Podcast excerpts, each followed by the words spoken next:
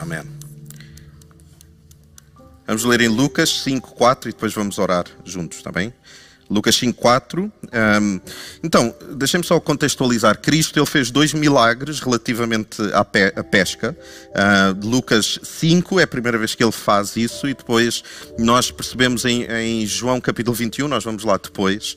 Um, só que há algumas características que eu gostava de, de chamar a vossa atenção nestes dois textos um, e é isso que nós vamos trabalhar. Mas deixem-me ler primeiro uh, Lucas 5.4. Diz assim, assim que acabou de ministrar, isto é Cristo, dirigiu-se a Simão, Pedro, e aos demais, as pessoas que estavam com ele, e lhes pediu: Ide, vão para onde as águas são mais profundas e lançai as vossas redes para a pesca. Ou seja, eles não tinham pescado nada e o que ele dá é dá direção. Ele, ele não dá necessariamente uh, condicionamento, ele não explica como é que eles têm que pescar. Ele não dá esses pormenores, ele só diz: vocês têm que ir para determinado lugar, vocês têm que ir para onde as águas são mais profundas. E depois lancem. Ele não diz lancem para a direita nem para a esquerda, lancem redes na diagonal. Ele diz só: vocês têm que ir para um, um lugar que é mais profundo e têm que lançar as vossas redes. Um, e este será o nosso primeiro texto, e depois, lá mais para a frente, vamos a João 21. Mas eu gostava que nós pudéssemos orar juntos. Quando eu digo orar juntos, é mesmo orar juntos, uns pelos outros, está bem? Tipo, saís do teu lugar e ires abençoar alguém, está bem? Eu gostava que tu pudesses orar desta maneira: Senhor, abençoa esta pessoa, que a palavra venha suprir a necessidade desta pessoa. Podemos fazer isso? Num minuto, está bem? Quem diz um, diz um e 47 segundos.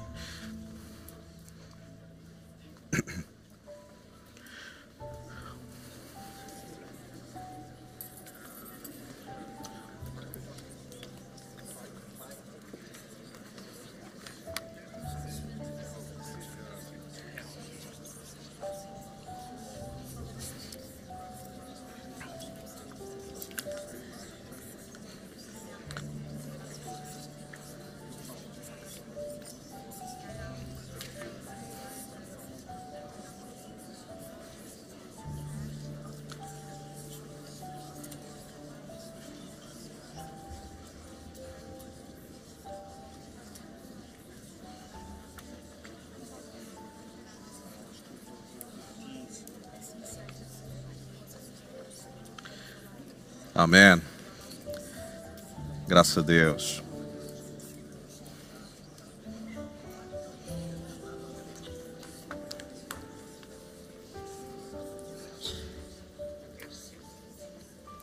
Amém. Deixem-me ler para vós de novo. Assim que acabou de ministrar, dirigiu-se a Simão e aos demais e lhes pediu. Aqui uh, o, o, pedido nem é bem assim um pedido. Um, não é um mandamento, mas é uma. Uh, há uma intencionalidade, do tipo, façam isto aqui que eu estou a dizer. Não é do tipo, vejam lá se isto é opção para vocês. Não é, façam isto aqui. Ide para onde as águas são mais profundas e lançai as vossas redes para a pesca. Podemos tomar os nossos lugares, também. Então, este, este, primeiro episódio desta, desta pesca uh, milagrosa, um dos pormenores que salta à vista, é que eles não estavam no lugar certo. Ou seja, eles podiam estar a fazer da maneira certa, eles podiam estar a tentar pescar da maneira certa, mas eles não estavam no lugar certo. Então, o meu primeiro ponto que eu gostava de partilhar convosco é este: boa estratégia, mudar profundidade. Ou seja, existe alturas da nossa vida onde nós estamos com boa estratégia, nós por vezes fazemos tudo certo, a estrutura daquilo que tu fazes não está errada, a estratégia que tu usas não está errada, a estrutura, a estratégia, mas as tuas redes ainda assim estão vazias.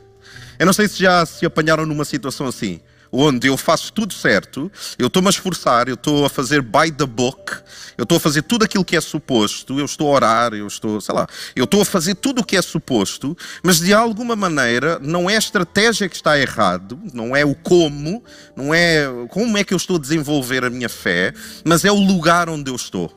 Eu não estou num lugar profundo o suficiente. Então eu estou num condicionamento uh, estratégico bom, mas ainda assim as coisas não estão a resultar. Eu estou a tentar cumprir tudo o que está ao meu alcance de, de, ser feito, mas ainda assim as minhas redes continuam vazias. Sempre que eu as puxo, elas continuam vazias. Então, isso é uma indicação que nós precisamos de ir para águas mais profundas. Não tem a ver necessariamente com o como que eu estou a desenvolver as coisas, porque as estratégias estão certas, mas simplesmente não resultam. Então esse é o sintoma de que tu precisas de ir para águas mais profundas. E sabem, quando nós estamos a pregar, quando nós estamos a partilhar a palavra de Deus, nós não sabemos o que é que acontece na vida das pessoas. Eu não sei se a área mais profunda onde a pessoa precisa se desenvolver é a área profissional, ou se é casamento, ou se é com os filhos, como pai, ou se é como indivíduo, como cidadão, se é eh, na área espiritual, eu não faço a mínima ideia. Só que são princípios que nós podemos aplicar em toda a amplitude da nossa vida. Então, desenvolve profundidade. Existe alguns nós estamos a fazer o certo, mas nós não estamos no lugar certo. Nós não estamos a desenvolver profundidade. Nós ainda estamos num lugar que é raso. E vocês já imaginaram o que é eu estar a fazer tudo certo, de acordo com as artes da pesca, só que estou num lugar raso, onde não tem peixes. Eu posso ter o melhor barco, eu posso ter as melhores redes, eu posso ser o melhor profissional, só que eu não vou apanhar nada, porque eu estou num lugar que é raso.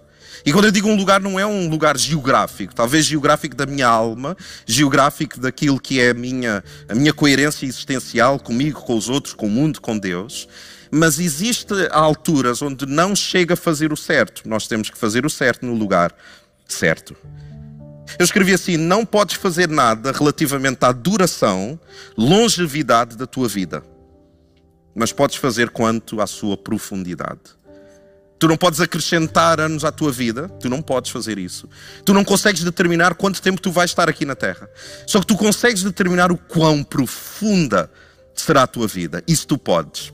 Isso está realmente nas tuas mãos. Ninguém controla por ti. Não há nenhum condicionamento que me impeça de ser mais profundo. Eu posso estar preso, enclausurado, eu posso estar numa solitária e ainda ser uma pessoa profunda. Eu posso estar a desenvolver o meu caráter sem pessoas à minha volta. Eu não tenho nenhum condicionamento. A profundidade da minha vida, quem vai decidir sou eu. Isso será através das minhas escolhas, do meu pensamento, da maneira como eu percepciono a vida, os outros, a mim próprio.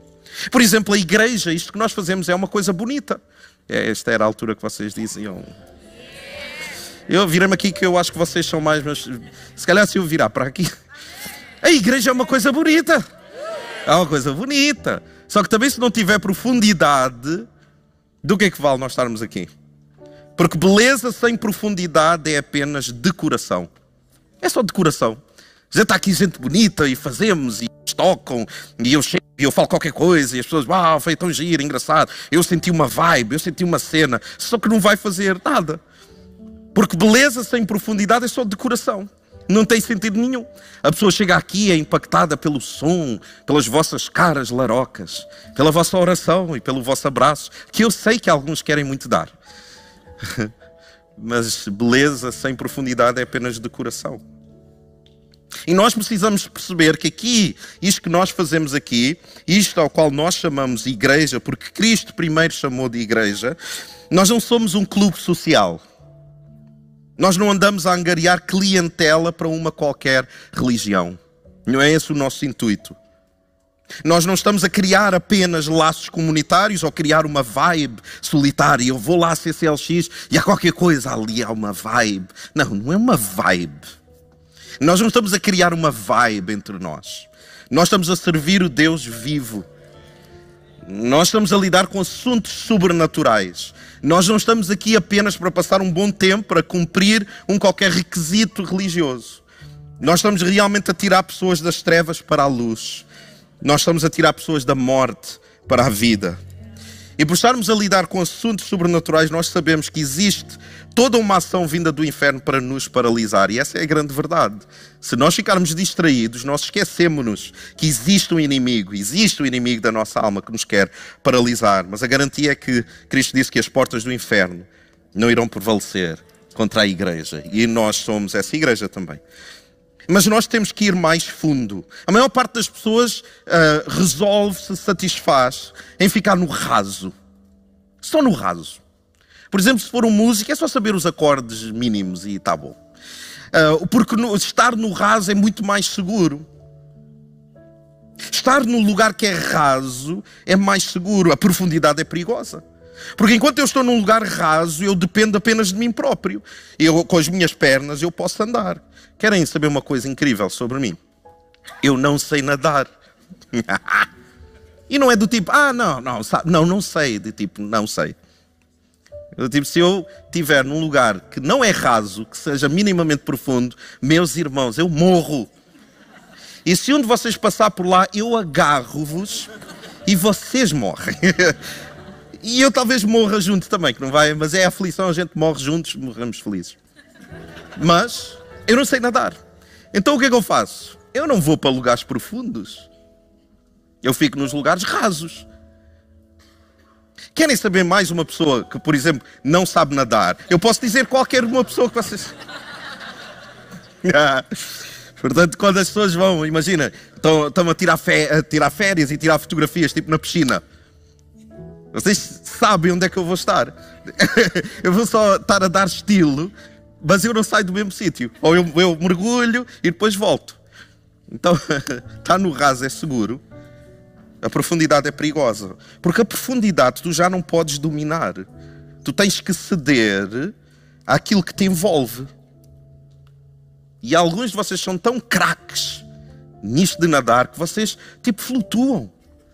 Estão cansados de flutuar. Eu acho, ouçam, para quem não sabe nadar, isso é todo um mistério. Como é que é possível que a pessoa do tipo não se mexe e fica só a dar estilo na água? Como é que é possível? Fica só a flutuar.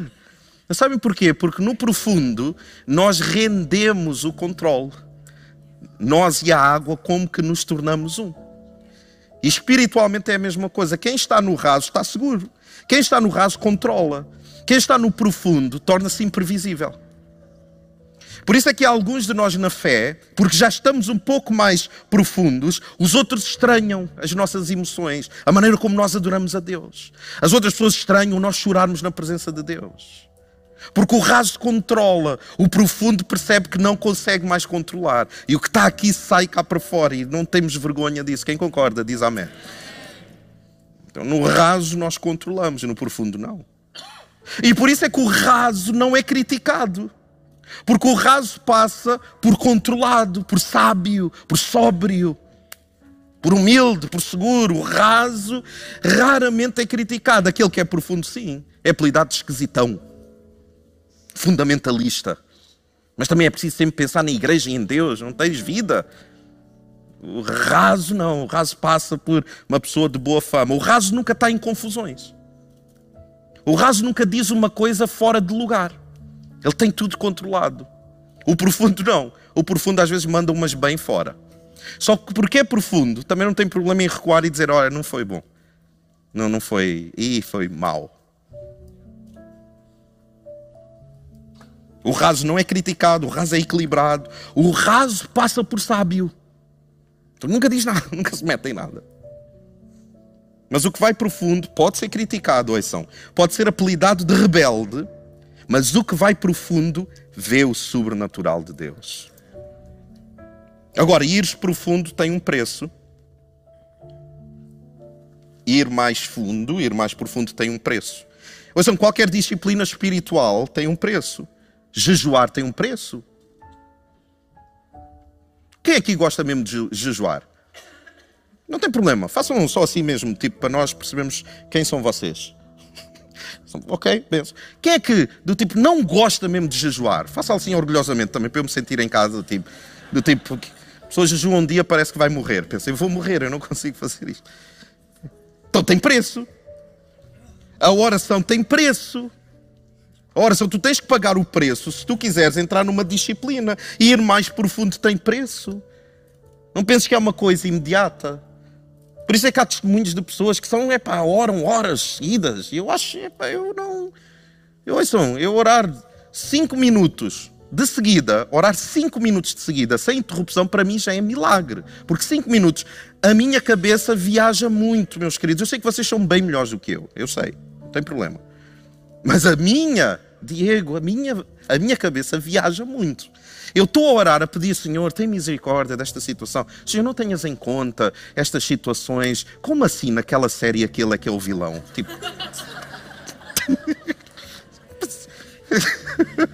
então eu preciso de parar, ok, vou ler um pouco a Bíblia, né, porque já me estou a sentir o, o, o, rei dos pecadores, vou variar um pouco e depois volto uh, à oração. Mas tudo tem preço. A leitura da palavra tem preço, a generosidade tem preço. Ah, mas como é que eu sou generoso? Depende da maneira como tu olhas a vida. Eu escrevi assim: aquilo que vemos depende daquilo que andamos à procura. E alguém que quer desenvolver esta ideia de ser uma pessoa generosa, a pessoa anda à procura de modos, de pessoas, de circunstâncias em como ser generoso. Ah, mas eu não tenho muito, mas tens alguma coisa. Podes orar por alguém, podes mandar uma mensagem, podes mandar um abraço virtual a alguém. Não? Então tu tens alguma coisa. E generoso é eu abdicar do que eu tenho, do meu tempo, seja do que for, é eu abdicar de alguma coisa para dar ao outro. Não é necessariamente financeiramente, mas também é. Porque eu posso dizer assim: onde a minha carteira está, aí está o meu coração. E se, teu, se, a tua carteira está com os outros, em suprir alguma coisa na vida dos outros, o teu coração é um bom coração. Agora, se a tua carteira está só para ti e para os teus, isso aí é idolatria. E tu vais sempre ser alguém raso na presença de Deus. Deus olha para ti como alguém raso e não alguém profundo. A percepção, ou seja, a disciplina de ter uma boa percepção bíblica, hum, pagas o preço, porque tu confundes muito. Alguém que tem uma Bíblia física, tipo um crente mesmo a sério, que tem aí. Quem tem uma. Não está aqui o Alberto. Onde é que está? Não temos o Alberto, temos o Helder. Abre aí em Lucas 10. Vamos ler Lucas 10, vamos abrir juntos. Lucas 10, 17. Depois, quando o Helder encontrar, eu, eu, eu, depois vou ler, está bem?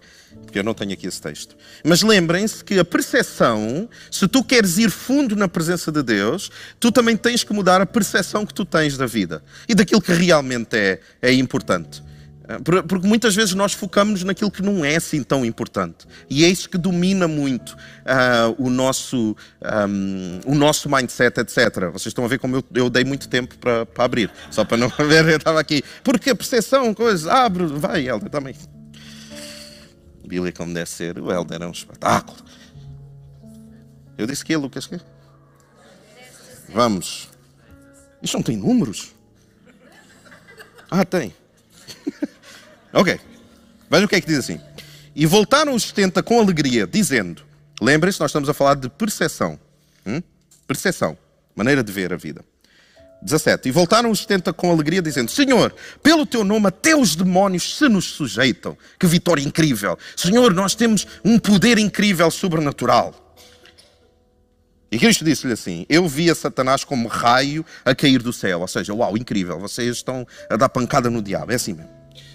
Eis que vos dou poder. Eu, imagino os discípulos todos a vibrarem. Nós, nós temos uma capacidade sobrenatural. Ou seja, isso é que vale a pena na vida, ter capacidade. E ouçam, os discípulos tinham esta noção que é, o que é bom é quando eu tenho mais do que os outros. O que é bom é quando eu tenho mais capacidade espiritual que os outros. O que é bom é quando eu consigo mais do que os outros, quando eu sou mais belo do que os outros, quando eu tenho mais capacidade intelectual, quando eu tenho financeiramente mais dinheiro do que o outro. E os discípulos pensavam dessa forma. Então a alegria deles era: nós temos mais capacidade espiritual e autoridade do que os outros.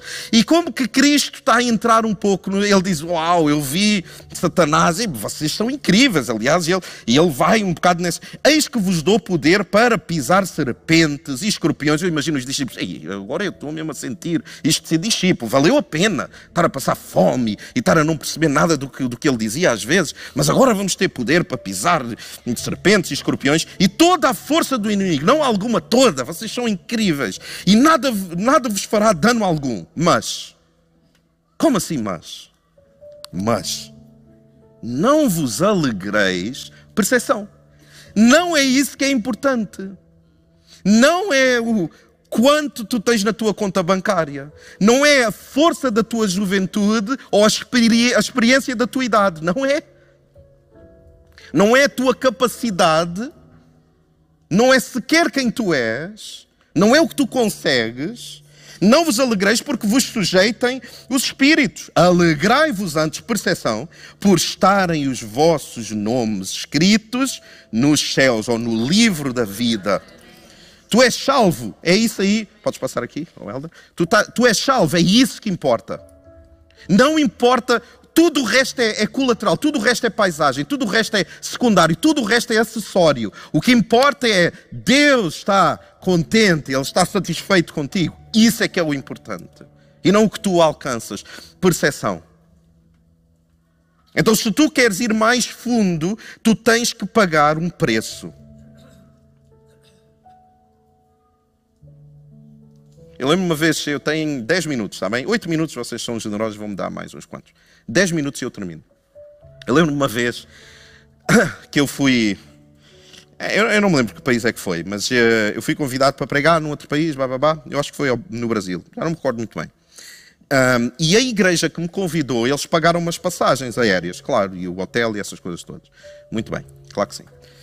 Um, e eu estava no avião, o avião ia arrancar,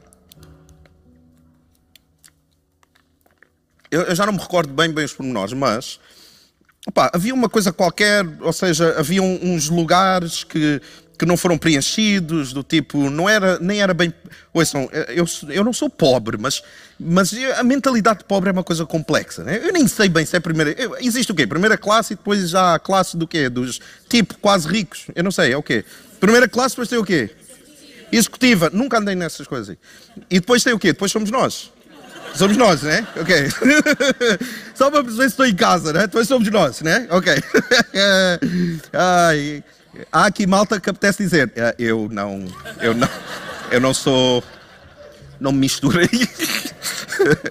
uh, mas houve qualquer coisa e eu tive a oportunidade de ir para, tipo, fazer um upgrade e eu não pagava para um lugar melhor, mais porreiro. Ouçam, e eu vibrei, eu disse, Deus é bom, esse do tipo, Deus é, eu sou uma pessoa generosa, Ele está a ser generoso comigo, ou seja, estamos com uma connection boa. Pego na, no meu, na, na, mala que eu tinha, não sei o quê, e vou lá para a frente, para um do lugar. Só que aquilo foi um engano, afinal não havia nada. Mas eu por uns segundos, ouçam, eu saí do meio de nós Vocês já sentiram isso? Quando a gente sente, eu já não sou como a plebe, eu já não faço parte de vocês. E eu andei, né, com o meu pausado. Que é? Eu vou para onde eu pertenço. E voltei com a mesma convicção. Como é que é? Eu estava a brincar. mas depois lá, a moça sei lá, a comissária de bordo, eu já não sei nada dessas coisas. Um, ela disse assim: Ah, não, mas se quiser, o upgrade é de tipo, e ela deu assim um valor astronómico. Eu já não me lembro do tipo 400 euros, 300 euros, 200 euros, sei lá, para ir para um, tipo, para um lugar mais top das galáxias. E eu disse claramente que não. Eu, eu, eu quero estar entre os meus pares. Eu não nego. eu não nego o meu povo. Sou um homem do povo. Só que a igreja, ouçam com atenção, a igreja pagou o meu lugar no avião. Mas se eu queria estar num lugar melhor, era eu que pagava o preço. Cristo pagou o nosso lugar num qualquer avião existencial, mas se eu quero ir para a primeira classe, eu é que tenho que pagar o preço. Não é ele que vai pagar isso aí. Ele diz assim: Eu dou-te garantia de que tu estás no avião. Agora, queres fazer um upgrade, queres ir para um lugar melhor, isso tu é que tens que pagar o preço. Então, queres ir mais fundo, muito bem, tens que pagar o preço. E por último, agora sim o episódio de, de João 21. Nós já percebemos que às vezes nós, a nossa estratégia está certa, mas nós precisamos de ir para um outro lugar, um lugar mais profundo na presença de Deus, um lugar mais profundo na nossa profissão, nos nossos relacionamentos, conosco próprios nós temos que ter uma exigência que é eu não estou a fazer, eu não estou a ir mais fundo por causa de alguém, eu estou a ir mais fundo por minha causa, é minha consciência, eu quero ser uma pessoa mais profunda. E nós entendemos isso, então, não é estratégia apenas, a estratégia pode estar certa, mas tu não estás a ir de uma forma profunda, tu tens que ir mais profundo, tens que ser mais intencional. Então, João 21, nós percebemos que Lucas 5, ele disse assim: vocês têm que ir para um lugar mais profundo, para águas mais profundas, e aí sim lançar a rede. Mas em João 21, não. João 21, Cristo reconhece o lugar onde eles estão, ele não diz para eles irem para um lugar mais profundo, ele só dá uma indicação de como é que eles têm que uh, lançar as redes. Ou seja, se no primeiro episódio que nós tivemos a, a, a perceber, no primeiro episódio a ideia é tu tens que ir para um lugar mais profundo.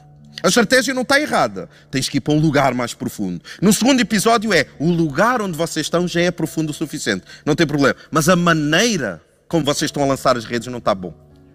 E eu amo estas, estes twists, estas, estas viradas que, que Cristo dá e que Deus nos dá através da Sua palavra. Mas vamos do, do início. E o ponto é este: boa profundidade, mas mudar a estratégia. Se no outro era boa estratégia, muda a tua profundidade. Aqui é: tu estás bem, em termos de profundidade, está tranquilo, mas tu tens que mudar a estratégia. Por isso é que alguns de nós somos pessoas profundas na presença de Deus, somos homens e mulheres de caráter, nós percepcionamos a presença de Deus, mas há qualquer coisa que falta, há qualquer coisa que está aqui meio perro. E deixa-me dizer, quem sabe tu tens que mudar a estratégia. Simão Pedro, imaginem Cristo, ele morre, ele ressuscita, mas os discípulos eles não sabem disso. Depois diz assim, aliás, lá mais para frente eles sabem, mas não é, não é relevante. Cristo morre. Simão Pedro, versículo 3 do capítulo 21 de João, disse-lhes: Vou pescar. Ou seja, ele vai para a condição onde lhe é mais confortável, que é a normalidade da sua profissão. Eles, eu vou pescar. E eles o encorajaram. Eh, lembrem-se que eles iam ser pescadores de homens. Como é que ele agora diz? Quer dizer, isto não correu bem, vou voltar ao plano A isto não correu bem, eu, eu vou começar a pensar abdicar de servir a Deus. Isto não correu bem, eu vou deixar isto de igreja, isto não. Eu vou voltar para os meus hábitos antigos. Eu vou pescar. E eles o encorajaram. Disseram: Nós vamos contigo também. Olha, se tu vais, a gente vai também. Isto aqui de igreja, as portas do inferno não vão prevalecer. Ah, isto não resultou nada. Ele morreu. Ele que ia ser o nosso rei, ele que nos ia libertar. Isto não deu em nada. Estou lá eu na CCLX há não sei quanto tempo a igreja já tem quase 10 anos e eu ando, sei lá quantos anos, a lutar por esta situação e não acontece nada. Não, eu vou fazer de outra maneira, vou dar um intervalo na fé. Eles saíram e logo entraram no barco e naquela noite nada, nada pegaram, não pegaram nada, não pescaram nada. Mas eles foram. Ele quer dizer que ele era viciado em trabalho. Que Pedro era viciado em trabalho. Voltou para o trabalho que era viciado em trabalho, era workaholic. Não. Ele queria fugir, escapar da realidade. Ele queria escapar da realidade que o mestre tinha morrido. Ouçam com muita atenção e com muito temor o que eu vou dizer. As pessoas não ficam necessariamente viciadas em álcool, drogas, trabalho ou até pornografia. As pessoas são viciadas em escapar da realidade, em fugir da realidade.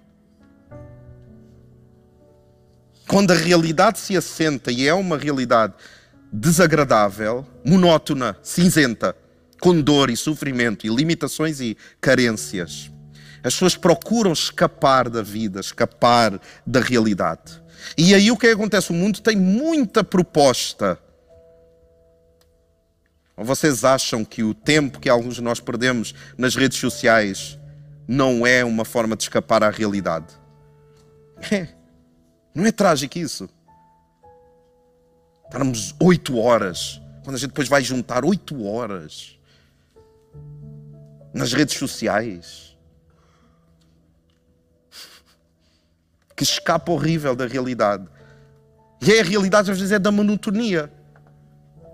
Vocês já viram que alguns de nós, como às vezes acontece comigo, não é tipo, eu estou num, nós acordamos, alguns de nós, a primeira coisa que fazemos não é agradecer a Deus pela noite que tivemos, por mais marada que tenha sido. Não é. Não é pensar em alguma coisa extremamente produtiva. Não é. É nós pegamos no telemóvel, porque alguns de nós nem desligamos sequer o telemóvel. Imaginem o vício já. Nós já nem desligamos, tem que estar sempre pronto ao mínimo tédio, ao mínimo sinal de monotonia, nós acordamos, é, telemóvel, Instagram. Porque é possível. Então, uau, que loucura! E eu estou a incluir nisso, eu já fiz isso. E eu lembro-me de ter feito isso e sentir-me profundamente envergonhado, do tipo que coisa horrível. É um escape da realidade. Nós já não conseguimos, nós não lidamos bem com o tédio, com a monotonia, com o estar só porque estamos só ali, na cama. Não, não, não conseguimos. Eu começo a pensar do tipo, os mais velhos que não tinham telemóveis, como é que eles existiam? Como é que eles lidavam com o tédio? Sabem como? Eles viviam. Eles não precisavam de, de estar conectados. Que tristeza. Então as pessoas não ficam viciadas em, particularmente em coisas, as pessoas ficam viciadas em escapar de uma qualquer realidade. E Pedro fez isso. Entretanto, ao clarear da manhã, estava Jesus na praia, mas os discípulos não perceberam que era ele. Vejam só, de novo, em quatro minutos eu termino. Ele ressuscita ele, o Rei da Glória ressuscita, o Deus maravilhoso, o Príncipe da Paz, o Senhor dos Exércitos, o princípio e o fio, o Alfa e o Ômega, o leão da tribo de Judá, ele ressuscita e quando ele vai se apresentar aos discípulos, sabem o que é que ele faz? Está a caminhar na praia. Fica a caminhar na praia, vê eles lá ao fundo, fala com eles isto não nos troca as voltas de, um, de uma ressurreição e uma aparição. Tcharam! Não. Normalidade da vida. Tu queres ver Deus? Normalidade da vida. Cuidar dos filhos, cuidar de quem tu amas, preparar o pequeno almoço, ir para o trabalho, enfrentar o trânsito, estar meio doente, mas fazer as coisas à mesma, orar, nem que seja um minuto e adormece e depois arrependes-te cheio de vergonha e diz: Senhor, ajuda-me que eu sou pecador. Normalidade da vida. Queres ver Deus? É na normalidade da vida. O Cristo ressurreto, ele está a curtir, a andar na praia. E ele diz assim: É, pessoal. Porque a expressão, quando ele chama, ele chama eles de miúdos. As pessoas assim, oh, miúdos. Imagina ele a berrar na praia, porque eles estavam um bocadinho, não estavam muito longe, porque a palavra diz que eles não estavam muito, muito longe. Mas imagina ele a gritar, oh, miúdos. E ele pergunta assim: Moços, versículo 5, tendes aí alguma coisa para comer? Como se ele não soubesse. Ele sabia. E eles disseram não. Ou seja, parece-me a mim que Deus, antes de nos ajudar, Ele lembra-nos o nosso fracasso. Tão bom isto aqui. Deus diz assim: Eu vou-te ajudar, mas tu percebes que és um fracassado? Tu percebes isso? Tu tens aí peixes. Mas eu, o orgulho diz assim: eu tenho aqui umas cenas, eu não tenho peixes, mas quer dizer, tenho pão, tenho, tenho umas cenas aqui, e só não apanhei peixe porque pronto. Eh, não, eh, Cristo, tu percebes que tu não consegues? Percebo. Ok. Então ele precisa nos lembrar os nossos fracassos. Não para apontar o dedo, mas para nós nos lembrarmos que a gente sozinhos não consegue. Então Deus, antes de nos ajudar, pergunta acerca do nosso fracasso. Tu percebes o teu fracasso? Tu percebes isso? Ou tu ainda achas, achas que consegues? Então se calhar eu passo depois. Eu passo depois porque tu ainda não percebeste a lição. Então Cristo orientou-os: lançai a rede do lado direito. Por que o lado direito? Eu não sei. Já lá. Eu não tenho nada contra o lado esquerdo. Mas é o que está, a palavra é que está, eu não sei. Sem nenhuma dica política, vocês sabem que eu não. Eu só sei que eles lançaram para o lado direito e aquilo deu fruto. Agora, eu. Eu não sei, eu só estou a dizer ai, ai, ai. Já vai aparecer nas redes sociais. Pastor no Nornelas é um, é um militante da direita. Lançai a rede, vejam estratégia. O lugar onde vocês estão é suficientemente profundo, tá bom. Só vocês têm que, têm que lançar a rede como eu estou a dizer, e é do lado direito. E encontrareis. E eles obedeceram. Eles o fizeram e logo não conseguiam recolher a rede por causa da abundância de peixes. Então muda a estratégia. Se tu estás num lugar bom da tua fé, da tua vida, tu estás profundo, tu estás bem enraizado, muda a estratégia. Faz de maneira diferente. Arrisca. Isso é imprevisível. Faz qualquer coisa meio louca. Muda a estratégia. Se tu estás com a estratégia certa e Deus está-te a chamar para uma profundidade, arrisca, vai mais fundo também. Não fiques no lugar onde tu estás a fazer da mesma forma como tu tens feito. Porque tu já percebeste que não resulta. Então o meu desafio para nós hoje é isso. Para aqueles que precisam de ir mais fundo, larga a mão da segurança do estares raso e dá uns passos em frente para tu seres uma pessoa mais profunda. Mas não negues a estratégia que Deus te quer dar. Deus é um Deus de estratégia, Deus é um Deus de sistemas. Deus não é um Deus contra sistema. Nós estamos num sistema solar. É um Deus de regras, de leis. A lei da gravidade, por exemplo. Nós temos que cumprir isso. Não é? Eu não gosto da lei da gravidade. A lei está-se a borrifar para ti. Então, mais vale nós aprendermos a adaptarmos-nos a um nível mais profundo e a novas estratégias na presença de Deus. Vamos ficar de pé juntos, está bem? Aqueles nós que podemos.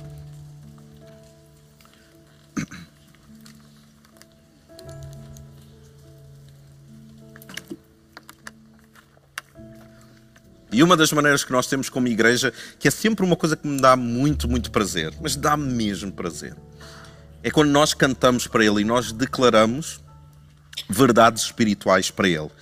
E o que nós vamos fazer é isso, nós vamos nos comprometer a ir um bocadinho mais fundo na nossa, na nossa vida, no nosso devocional.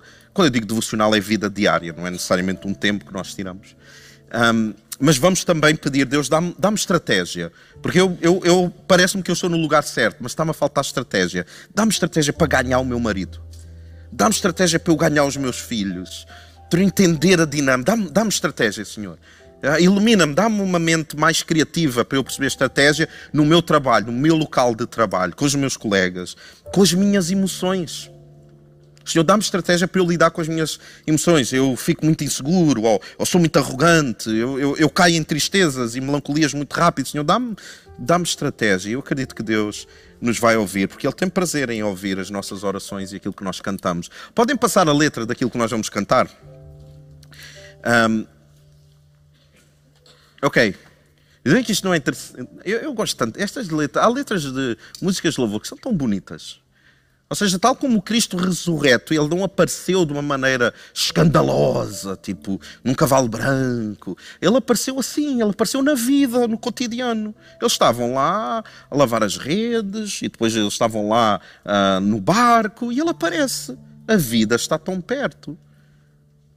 Provem a paz não está tão, a paz que tu precisas não está tão longe.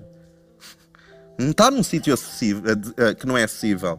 Onde estão as sombras que nos seguiam, eu já preguei sobre isto, que nos seguiam, quebrou o cristal do nosso orgulho. Lembram-se quando eu estava a dizer, quando Deus te lembra o teu fracasso, é isto que Ele está a dizer. Tu és tão orgulhoso, eu vou quebrar isso aí.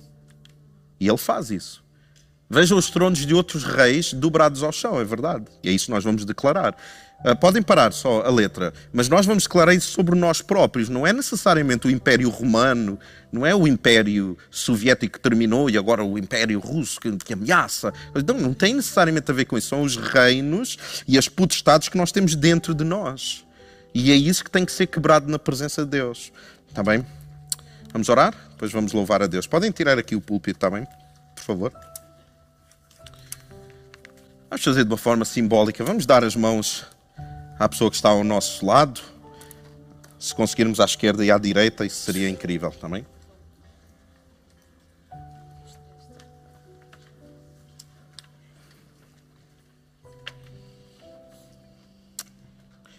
Breno. Deus é bom. Fechar os nossos olhos, amém? Senhor, nós queremos declarar o nosso amor a Ti. Nós queremos renovar os nossos votos de compromisso, de lealdade, de fidelidade à tua voz, mais do que os nossos orgulhos, as nossas razões, as nossas maneiras. Reconhecemos os nossos fracassos, as nossas redes vazias, as nossas redes sujas da areia, da praia, de tudo que nos consome, que nos atrapalha, que nos fere. Nós reconhecemos isso tudo dá-nos uma nova oportunidade.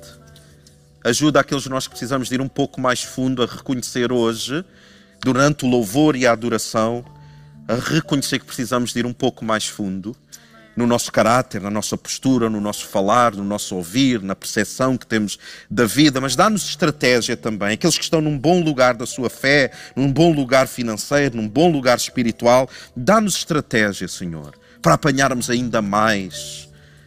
Porque tu queres fazer de nós um povo próspero. Tu queres que esta igreja seja uma igreja próspera. Na totalidade daquilo que quer dizer prosperidade. Prosperidade emocional estarmos pacificados perante as más notícias. Prosperidade espiritual, termos noção da autoridade que temos em Cristo Jesus, no seu sangue que fala mais alto.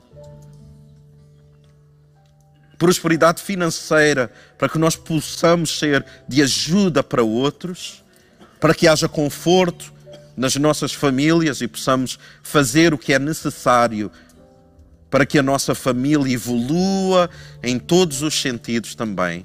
Faz desta casa uma casa próspera financeiramente. E tu bem sabes, Senhor, a maneira como nós gerimos as finanças desta casa que quanto mais nós formos prósperos, mais nós vamos poder abrir novas casas de oração, podemos abençoar as pessoas em necessidade, mais fragilizadas. Até nesta questão do aumento das coisas, dá-nos capacidade. Nós pedimos-te isso, por amor do teu nome, dá-nos uma maior capacidade de podermos ajudar outras pessoas. E nós te pedimos isso confiando que tu nos queres dar tudo isso, porque tu és um bom bom Pai, e tu nos amas. Te pedimos isso no nome poderoso, insubstituível, inimitável, inatingível, ilimitado, o nome do nosso Senhor Jesus Cristo. Amém. Amém. Vamos aplaudir a Ele no nome de Jesus. Vamos louvar a Deus, amém?